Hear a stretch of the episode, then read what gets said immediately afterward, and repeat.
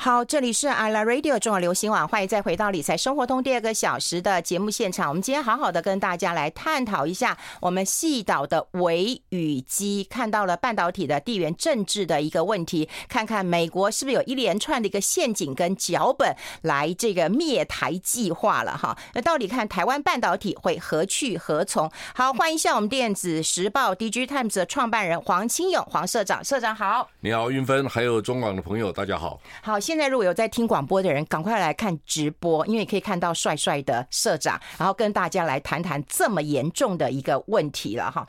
哎，跟呃社长跟大家来这个谈一谈了。这本书呃出版的时候，已经知道有政治的压力了吗？那当然是，你你可以一路走来，有内线的也没有了，没有。常常被问不同的人来问我问题，大概可以知道大家现在关心的问题是哪些问题。嗯。嗯然后看到的是，你已经在书上有写了“人为刀俎，我为鱼肉”。其实，其实哈，嗯，我常常被问到哈，习近平的时代以前跟未来大概会怎么改变？嗯，好，那其实我们可以知道哈，中国大陆的整个经济的发展，两千年以前是一回事。嗯，两千年以前基本上就是来料加工而已，我们就善用它的社会成本啊、劳动力啦，哈，来创造我们。企业在成本上面的优势，嗯，但二零零一年网络泡沫以后，一直到二零一二年习近平上任之前，嗯，这十二年当中，其实有一些重要的变化。哈，第一个，中国的 GDP 超过日本，成为全世界第二大经济大国。嗯，第二个，中国在二零零八年的时候举办。呀，呃，举办奥运。啊，对，所以奥运办的很成功，是，那也让中国的国际地位有一个相当明显的提升。第三个是我觉得最关键，就二零零七年 iPhone 出现了，iPhone 出现的时候，以前我们的数据的流量哈，嗯，流动它是单向的，嗯，iPhone 是双向的，所以十四亿人口创造出来的经济价值非常的高，嗯，所以大陆就善用了国内市场保护起来。然后让国内的流量变成自己的价值，就是说，你可以开始发现中国大陆的网络大哥，好，阿里巴巴、腾讯、百度这些公司在那个阶段崛起。我就自己做我的，Yes，关起门来不给别人玩。所以我以前在在运分的节目里面谈过，我说 Internet 市场只有两个，一个叫 China，一个叫 Beyond China。就中国关起门来不给别人玩，嗯，那中国自己的产业因为它够大，市场够大，嗯，好，所以你就会发现说。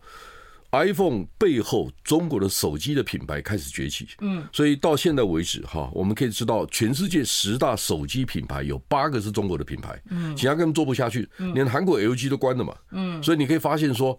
大的环境在变化，然后大陆也的确利用这一波，成为全世界举足轻重的经济大国跟科技大国。嗯，那它背后就是利用台湾过去在笔电所建立的生产的体系。嗯，它的手机那个红色供应链就慢慢崛起了。嗯，所以你可以知道这个环境是在这样变的。是，好，那大陆的确，我觉得哈，从二零一二一直到二零二二这十年，习近平当家的这十年。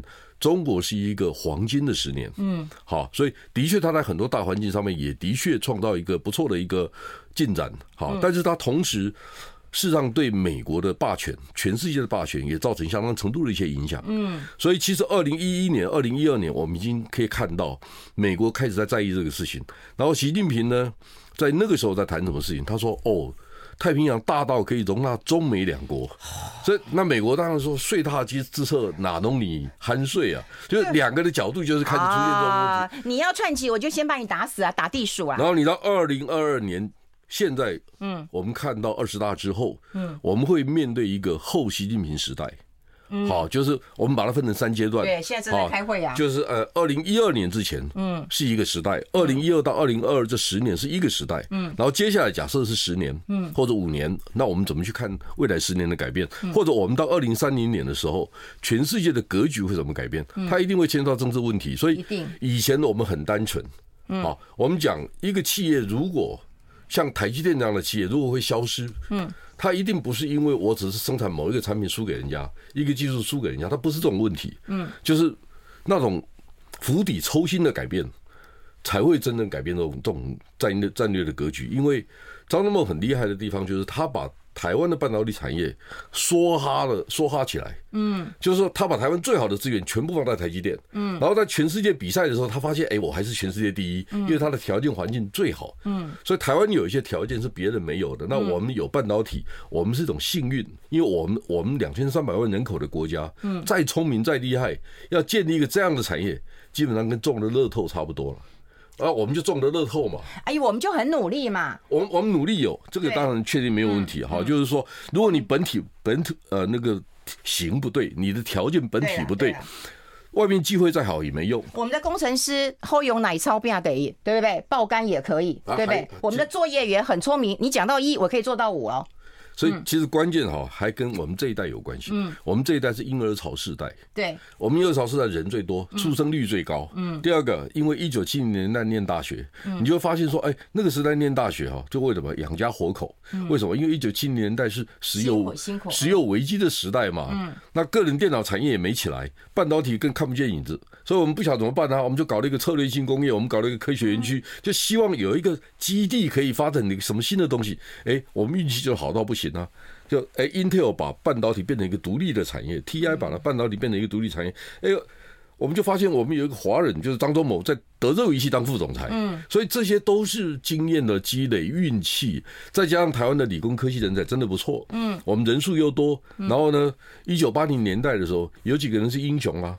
你不要忘了施正荣，不要忘了苗王强，对不对？是啊，他们在一九八零年的时候，八零年代的时候，哎，到处去去吹嘘说个人电脑会多好多好多好，但他们跟传福音的人一样，就让大家知道说，哎，台湾是有希望，台湾是有机会的。哎，我们就是运气这么好，所以你可以看到一九八零年代创业的人，成功的人很多。嗯，所以我就常讲一句话：英雄啊。总是成群结队而来，就是那一那一代人很成功啊。问题是社长，我们现在是好运用完了吗？好牌打完了吗？我们现在还是一一把好牌在手上，就怎么打而已啊。嗯。以前我们是接 OEM 的，就是大量生产，嗯，就接的 OEM 谁赚钱嘛？哈，比如说我接的苹果订单，那个叫瓶盖股，对，接的三星的订单叫星空联盟，大概就是这样子啊，不是这样子吗？赚钱都苹果啊。好，没关系啊，但是我们哎，你不要小看这个事情哈，嗯，你你觉得以色列人比较幸福，还是台湾人比较幸福？台湾人幸福啦。对，那为什么？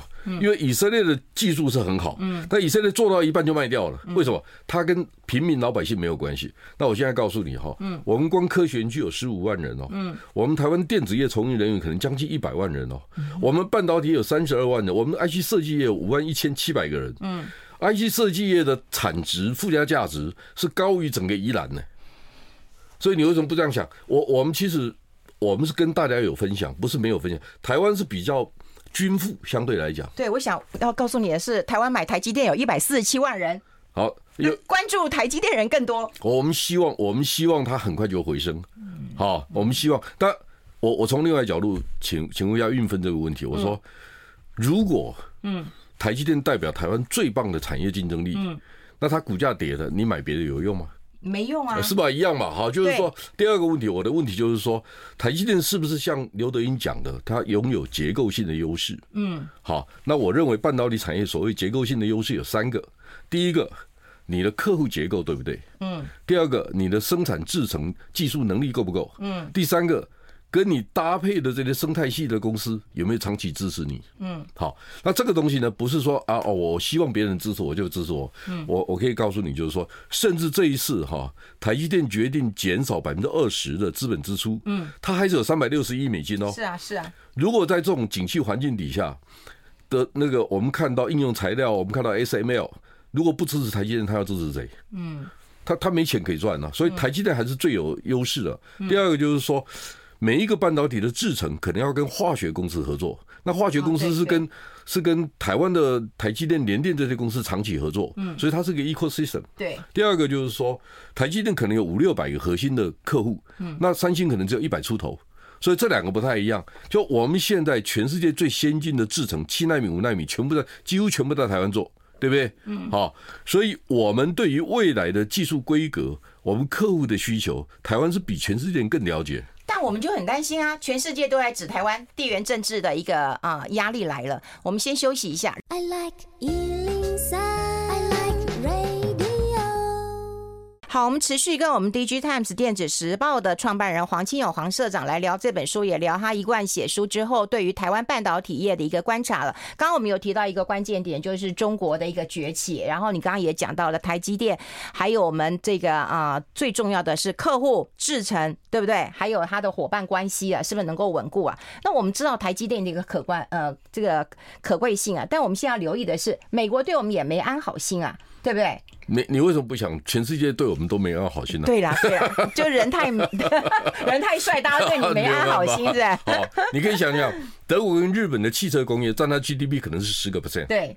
那如果将来汽车变成电动车，嗯，然后汽车从三万颗零件变成一万七千九百颗零件，少了百分之三十七的时候，嗯，它很多是被半导体取代啊，嗯，所以你会发现，哎，原来以后汽车是没有后视镜的，嗯，为什么？汽车全部被有感应摄像头感感应器所所所取代嘛，对不对？所以我们现在要知道的是说啊，我们以前做做那个后视镜的工业可能会没了，对，但是我们做那个感测器的会赚赚大钱，嗯，因为我跟你说，如果你要在五年之内。建构一个可以生产三十万辆汽车的工厂，你没有五年你做不到。嗯嗯。第二个，你要把那个 infrastructure，就是你那个零件配套啦、生产体系建立起来。嗯。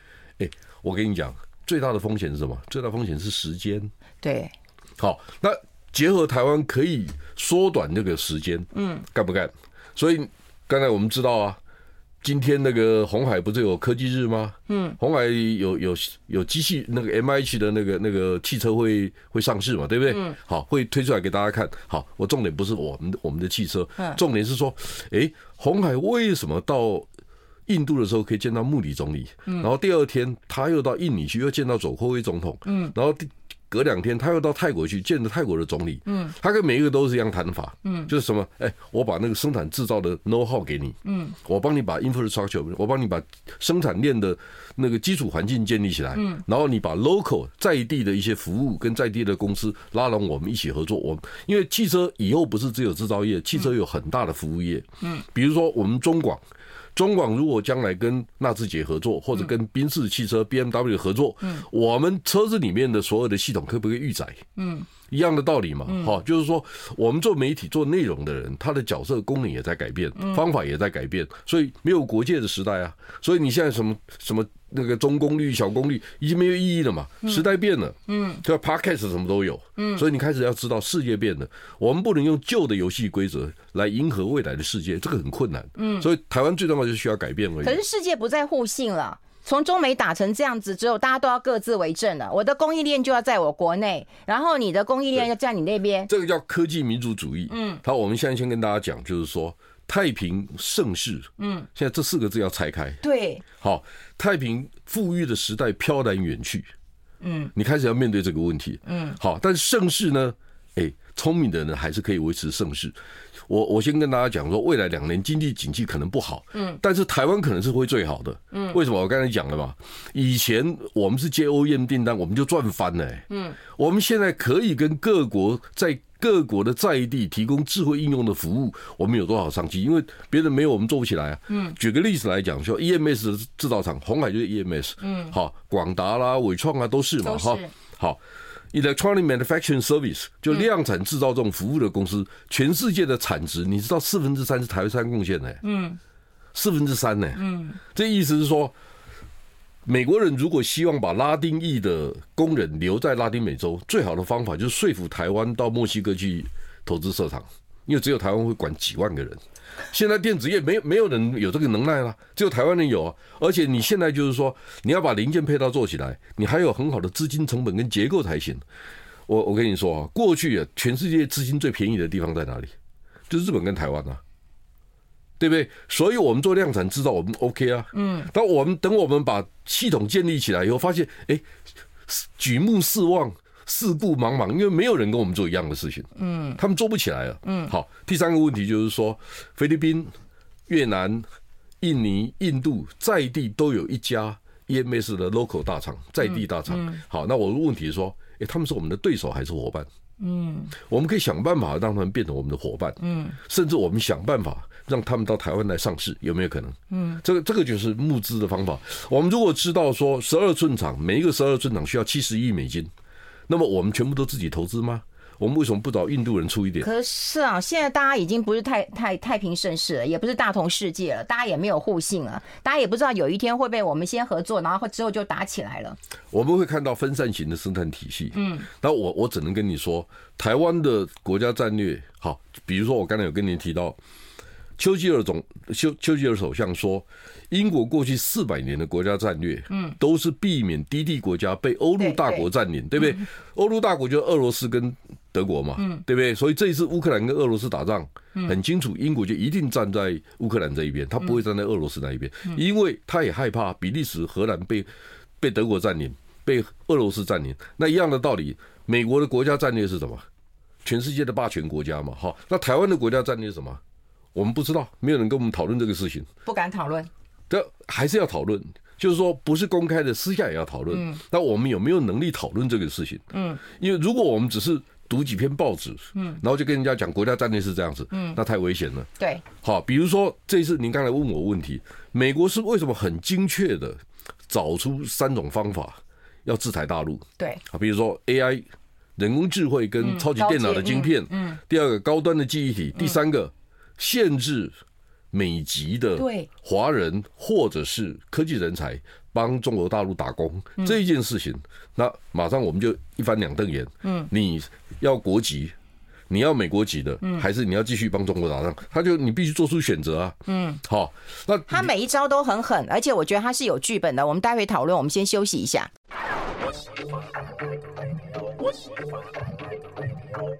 好，欢迎回来理财生活通，我是夏云芬，在我旁边的就是我们 DG Times 电子时报的创办人黄金友黄社长了。我们跟大家来聊这一本书啊，哈，然后也跟大家来谈谈这个整个半导体产业的危机跟转机。待会会聊到转机啊，因为我觉得社长非常非常的一个乐观。可是我们现在这个当务之急，其实是很担心，就是美国人到底是他真的是利用我们，还是陷害我们了？哈，那当然中国这个呃地方看起来就在发展当中了。中美打成这样子之后，台湾势必要选边站，但你好像认为说不用，我还美哎，一日子一天一天的年华老去啊，总有一天你这个年老色衰的时候，两边都不要你呀、啊。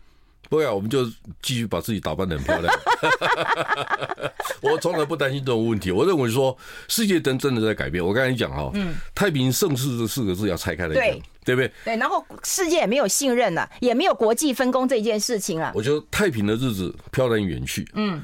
我出生的第二个月就碰到八二三炮战嘛，哦，哦，所以你大家想象，这六十几年来，这个世界都是和平的，基本上，嗯，尤其两岸的部分是和平的，嗯，好，但是我我只能说，我们已经很幸运了，六十几年没有打仗，嗯，但是我们不要期待永远不会有这种事情发生，我们开始要面对这个事情，好，这是一个问题。第二个问题就是说，我们当然希望，因为我们的努力，让。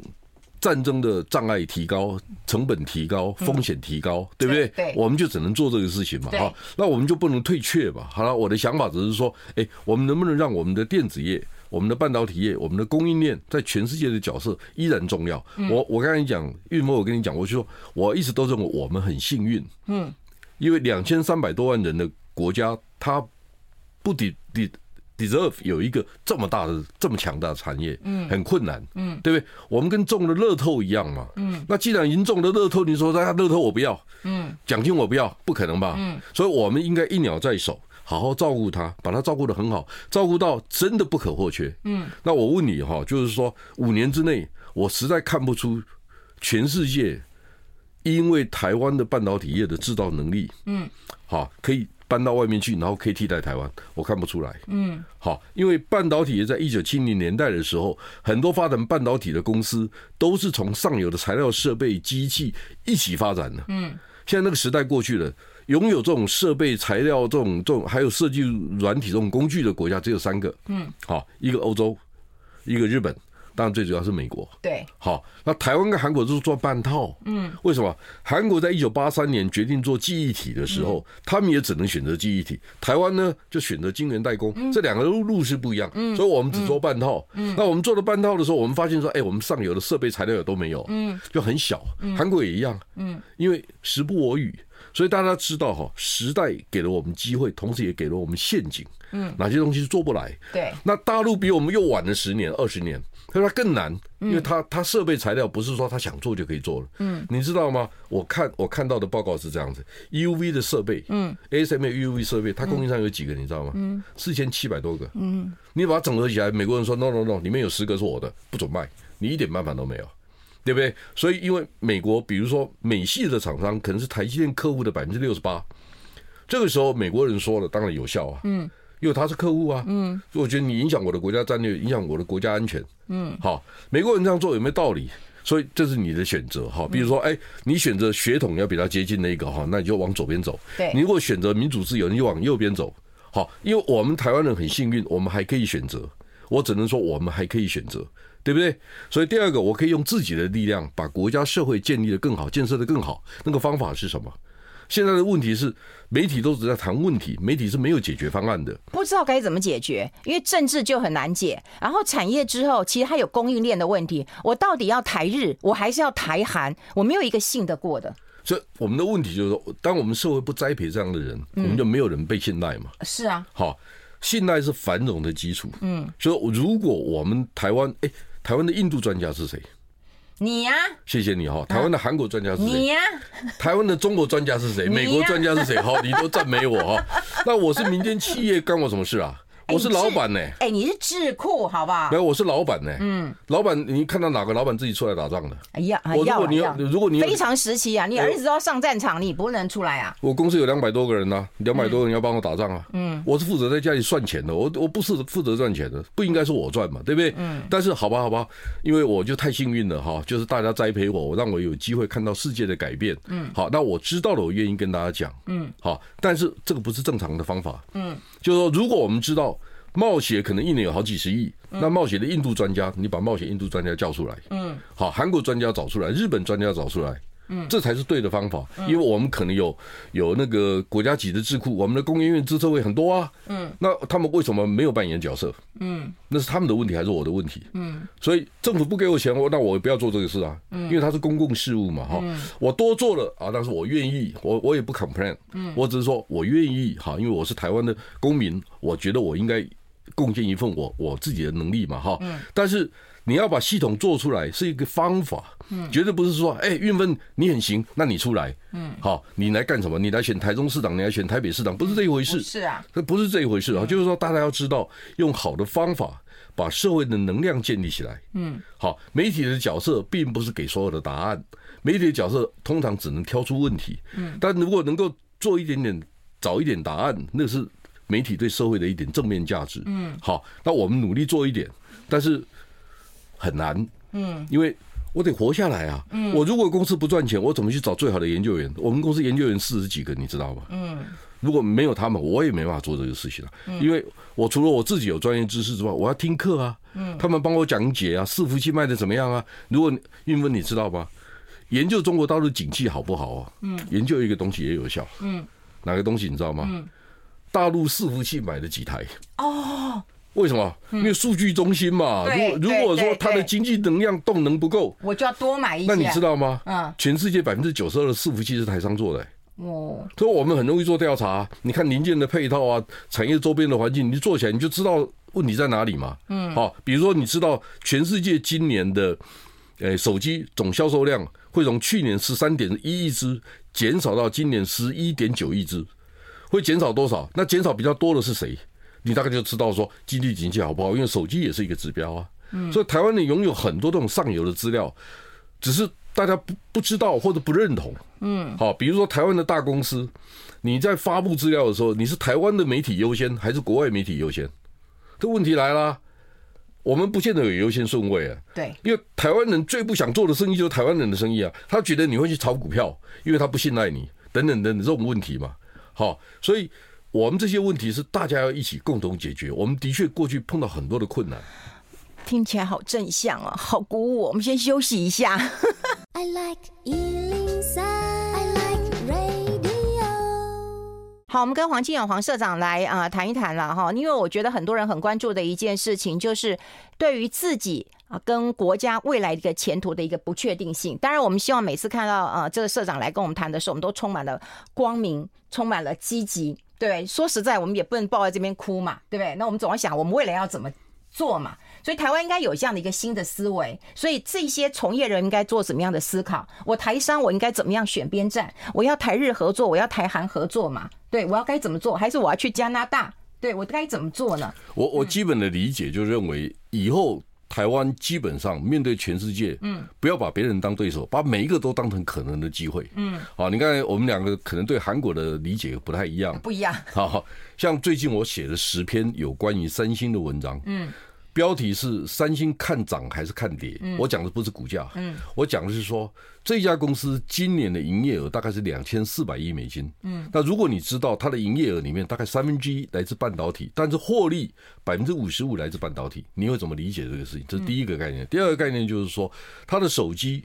占营业额的百分之三十八，嗯，但获利只有百分之二十二，所以手机的获利在下跌。对对对。第三个，它的消费电子占营业额百分之十八点三，但是获利只有四个 percent。嗯。但你知道吗？二零零六年以后，三星的电视机就一直都是全世界第一名的电视机品牌。嗯。五十五寸以上的电器电视机，它都是第一名，市占率是一半哦。嗯。好，那问题为什么它它赚赚不了钱？嗯。因为是我认为三星把电视机当成带路机。哦，就是说，因为电视机大都不赚钱。嗯，如果我是第一名，我市占率一半，我的天花板只有三米高。嗯，那对不起啊，你其他的品牌只有二点八米，只有二点五米，你更难赚钱。所以面板很难赚钱。嗯，因为大哥不想赚钱。嗯嗯。好，第二个，他过去靠手机赚钱。嗯，他他希望手机带动小型面板哈 OLED 的需求。嗯，他希望带动晶片的需求。嗯，所以他想把赚钱的方法、赚钱的重心集中在半导体。嗯，所以。电视机跟手机对他来讲是出海口，好，那这种方法呢，在经济景气的时候非常有效，但不景气的时候，它压力很大，因为它是大规模投资，它是有点像我们两千年的时候啊，台北的捷运一开开了八条，开了十条，嗯，一起开工的时候，你压力很大，嗯，因为你要投资很多的钱，你要投资很多的人，好，所以每个阶段哈，所以我常讲时代的陷阱，你选错的人呢，我们就会看到你的眼泪。为什么你就不不容易成功嘛？对对，而且十年很可能就一下就过去了。嗯，所以我现在常常挑战那个一九八零年出生的年轻人。嗯，我说一九八零年出生的年轻人当中有几个是英雄的？嗯，很难找，对不对？嗯，然后我就 challenge 他们，哎，再过十年你们就五六十岁了。嗯，你们会变成什么样的人？嗯，所以大家开始讲了，时代有陷阱，也有机会。我们这一代呢，看起来压力很大，因为竞争很激烈，婴儿潮嘛，对不对？然后看起来什么产业都没有，所以我们就很努力啊，没有很努力我们活不下来。结果我们这一批人最成功。嗯，好，一九八零年出生的人，他大学毕业的时候，Internet Bubble 过去了，然后大家都看到，哎，智慧应用啦、电子商务啦，搞了一大堆的东西。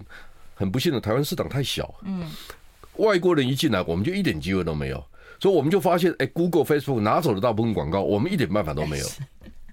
对不对？现在你知道，Amazon 拿走又拿走七个 percent，好，微软两个 percent，Apple 一个 percent，又又十个 percent 又不见了，所以媒体怎么活？嗯，所以我现在常讲啊，媒体碰到的问题就是说，哎，有点像是这两天那个伯爵山庄的土石流，嗯，土石流下来，然后然后我们这些媒体人又继续继续倒倒土石流，就是它同时还是土石流一部分，然后大家不晓得我们在到底在做什么。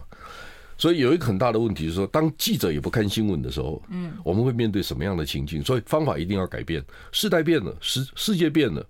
但是你认为，其实我读过一篇文章啊，嗯，他说全世界最没有前途的两个行业，嗯，一个是记者，一个是伐木工人。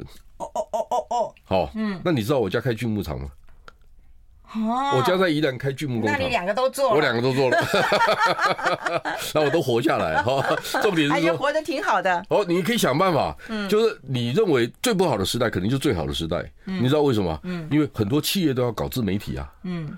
因为他发现他的东西专业到，比如说数位扳手这个事情，嗯，一般人不会有兴趣，嗯，所以你必须把数位扳手的相关的资讯传递给对的人才有用，嗯，所以它变成公司内部要有自己传递媒体的这种功能跟能力呃能力还有方法，你必须建立起来，嗯，所以你做不到才找别人合作代工，可以啊，我帮你代工。嗯，那或者中广来帮忙代工，这个都有可能。所以媒体人的经营方式时代变了，你不能用旧的方法。所以旧的媒体嗷嗷待哺，但新的媒体活蹦乱跳。嗯，我们也没有比较差。嗯，所以我过得也很好啊。嗯，所以我现在根本不担心我今年业绩好不好。嗯，我已经因为我们已经预收了百分之三十的钱了。嗯，我们就明年的钱我已经收了百分之三十，我说谁怕谁？你是订阅制嘛？对不对？对对对，所以你可以用不同的方法来解决这些问题。嗯，好，所以一旦你找对了方法，嗯，你就可以好整以暇的去想，哎，三年以后我要干嘛？五年以后我要干嘛？嗯，所以台湾一样的道理嘛，就是说，如果我们现在看到的是二零三零年这个世界会怎么改变？嗯，好，你会发现说，哎，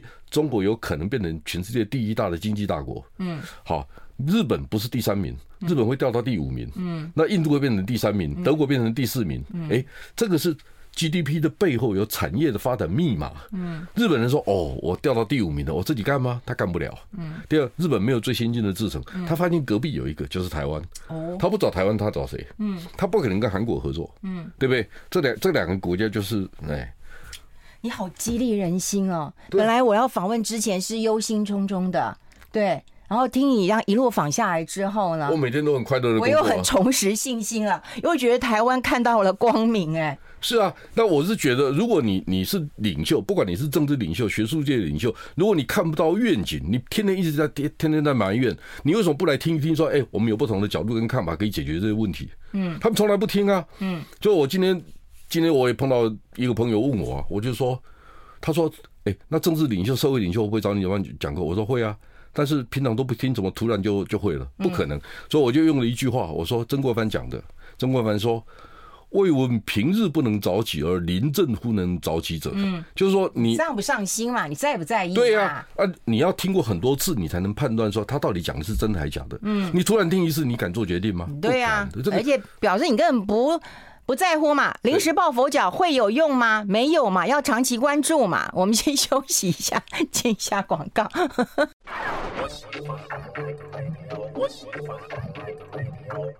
好，我们持续跟我们 DigiTimes 电子时报的创办人黄清友黄社长来啊、呃，这个谈一谈了。因为我们只剩一段时间，每次你来，我都觉得时间非常非常的快。然后我觉得你又带我们走出了那个黑暗的隧道，然后看到啊、台湾科技产业非常的有光明的一面了。哈，那我们要呃，请台商就是要选边站，供应商、设备商可能要想一想，你未来的五年之后会碰碰到什么样的一个问题了？那你是不是可以？统整一下，帮我们做一个整理啊！就是台湾的科技人才，就是台湾就科医医科嘛，要不然就是科技嘛，就是赚最多钱、最顶尖、最优秀的人才。我们其他人有觉得跟我无关，除非我今天有投资一点，就开始有点关联性啊。对，那你要给我们什么样的建言？不会了，我是认为说，科技的人虽然啊、嗯，比如说我们新竹园区有十五万人，嗯，桃竹苗地区光是搞科技人大概五十万人，嗯。好，所以我们想办法让他们赚很多钱，然后他们到社会来花钱。哦，好，就鼓励他们花更多的钱。嗯，就是国内的消费，还有呢，第二个，政府市场要把国内的消费的市场的品质做出来。嗯，就是说我我赞成我们台湾政府的标案一百万以上公开招标这一件事情应该被改变。嗯，好，因为我们没法最有利标，所以我们最好的解决方案不会留在台湾。对，台湾人就没办法用到最好的东西。对对对。第二个就是说，如果我们知道哈。科技业、电子业的从业人员有一百万人，嗯，如果让他们都赚很多钱，嗯，我不是说只有我们这行业赚钱，因为这个行业赚钱以后，设备业可以赚钱，机械业可以赚钱，对啊，软体服务业可以赚钱，您知道吗？过去三年，台商回台有六百多亿美金。嗯，六百多亿美金，它最重要做一件事情，智慧制造。嗯，那我们的软体公司够不够？所以我们应该去想啊，过去软体做的不好，嗯，机会环境不对，现在机会对了，你为什么还做不好？嗯，第二个，你知道很多公司因为在投资的过程，新的厂房很多都有。都有摄影棚，你知道吗？嗯，因为他们发现他们自己的资讯要跟别人分享，所以他就设了摄影棚。嗯，好，或者内部用的也好，拍摄自己的产品的技术趋势这些东西都好。嗯，所以我们他们需要更多的媒体人才，为什么不这样想呢？嗯，我们没有说服他。嗯，因为我们现在需要的是科技跟媒体跨业的人才。如果你还用传统方式讲，你当然没有价值啊。对，价值不高嘛，对不对？所以只要我们做出一个跨。跨越的跨这个字哈，我们跨时代、跨产业、跨区域，啊，比如说电子业不能集中在新竹以北，我们应该协助台中的精密机械业把设备卖到新竹来。嗯，我们应该让台中、台南的科学园区的人也享受北台湾的知识的密度跟品质。嗯，因为他们相对来讲那边被当成工厂，嗯，这个都不对啊。那为什么不是？台南、台中科学园区管理局局长的问题，你为什么不去改善它？为什么不去改变它？你用旧的方法，你只想服务在地的人。嗯，其实真正服务在地，比如说，我们要让原住民更有价值，并不是原住民之间对话，是把原住民的东西卖给我们，卖给我们这些平地人，嗯，的价值更高。嗯，因为。现在我发现，我也是上原住民电台，我就发现他们在讲自己的话，嗯，就就是台湾族讲给那个邹族，邹族讲给泰雅族，所以你会发现说他们是内部的交易，嗯，他们应该把最好的东西卖给我们，比如说宜兰不是有一个不老部落吗？啊，有我去过，对不对？我跟不老部落的潘金城交情非常好，然后我们我们俩在想什么？我在想说，我说哎，我说老潘，我带你到新竹去，嗯。让科技业的买你的 solution，嗯，哦，他很高兴啊，就我们就慢慢，我们做着做好几次，嗯，很好，而且我觉得他带动了部落的经济了。你知道我是我是他第一个客人，哦，我不知道。二零零五年，但是我是他的大客户啊，我我也是，没有，我们是很好的朋友了哈。那我的意思是说，并不是说我们付了多少钱，对了，而是说我们把一个系统建立起来，让科技的人愿意哈，愿意去那边花更多的钱。就是你弄的，所以害我们不能说订不到吗？我不敢说我弄的，预约都约不到。我我我有帮过忙哦哦，好，那我们我们不是谁帮忙谁的问题，你不觉得他一个人哈，跟他太太就少数几个人。能够把不老部落的运作模式运作起来，让泰雅族的人有很好的收入。嗯，好像泰雅族的妈妈、老妈妈，他们织布的，做一个头巾，他的一条可以卖三百块、四百块。是啊，是啊，很棒的一件事情嘛。嗯然后第二个，他跟我讲一件事情，他跟我说，我到山上来，因为他是他老家在北投。嗯，好，他说我到山上来才知道我有多愚蠢。好，因为什么都不会。到山上的时候，你就发现原住民很厉害啊。哎，对。所以那他就是说，那我们为什么让原住民到平地来跟我们竞争？嗯。我们为什么不回到他们的场地？嗯。就在他们的场子跟他竞争。嗯。好，那我们可以享受非常好的原住民的文化，山上的文化。好，所以生态保育的观念，他也可以讲得很好。所以我觉得潘金城这个人让我最敬佩的地方，就是我去过很多次，他每一次态度都一样。对。这这这很了不起，对，但是但是不老不罗可以遗世独立，然后快乐自在，但我们在红尘俗世的人总是要担忧一下。方法其实是一样的哈，就是说我们内省，我们去反省一下，我们哪些事情没做好？嗯，为什么我们的科技业的流动率高？嗯，好，我我我我我就说我在爱惜之音主持节目，我就想说，我只有一个目的，没有别的目的，我的目的就是让。每一天进科学园区的人，每天都快快乐乐学习到新的知识，然后再进园区。嗯，每天至少都快乐。嗯，好，这没有跟谁竞争，没有跟谁合作的问题，就是纯粹就是只是我做一个好的节目。对，我把我旅行的经验跟你讲，科技人怎么旅行的。嗯，好，你怎么安排行程？这个方法不是说，哎，这边到那边几块钱，那个车票要什么时候买？不是这种东西。我讲的是从文化、历史的背景，我们去理解为什么在京都。丰国的神社，丰田秀吉那个神社，它门口有一个耳冢，耳冢是一五九二年朝鲜战争的时候留下来的过去的历史的记录，那个记录跟我们有什么关系？嗯，好，跟跟这个世界从热兵从冷兵器变成热兵器的过程，那是明神宗万历皇帝的时代，嗯，那跟我们有什么关系？我我们不是在谈特定的一个问题，而是在谈周边这个环境影响了我们五百年。好，那今天也牵涉到你刚才讲的美国霸权的问题、中国的问题、台湾的问题。那我另外另外一个问题就是说，我们现在觉得东协南亚很重要。嗯，我为什么问你说，哎，那我们的越南专家是谁？嗯，我们印尼专家是谁？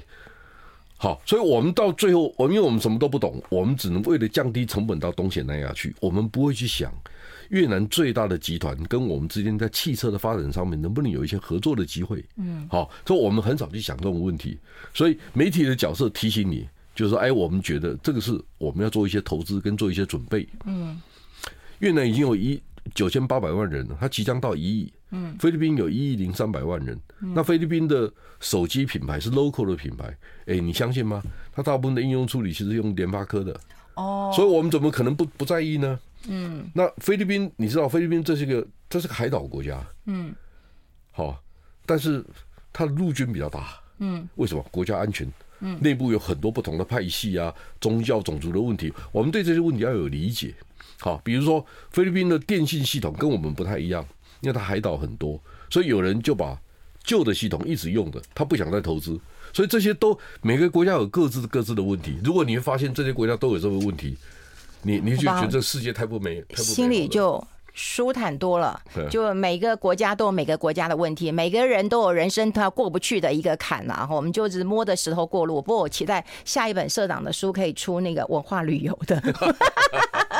就是谈起来会比较轻松愉快一点。不过说实在，这本书给有很多从业者，还有你想要知道半导体的前世今生跟未来，都有一些琢磨，让大家分享一下。今天非常谢谢我们黄金勇黄社长到我们的节目现场跟大家做一个分享，谢谢社长，谢谢云芬，谢谢，拜拜，拜拜。拜拜。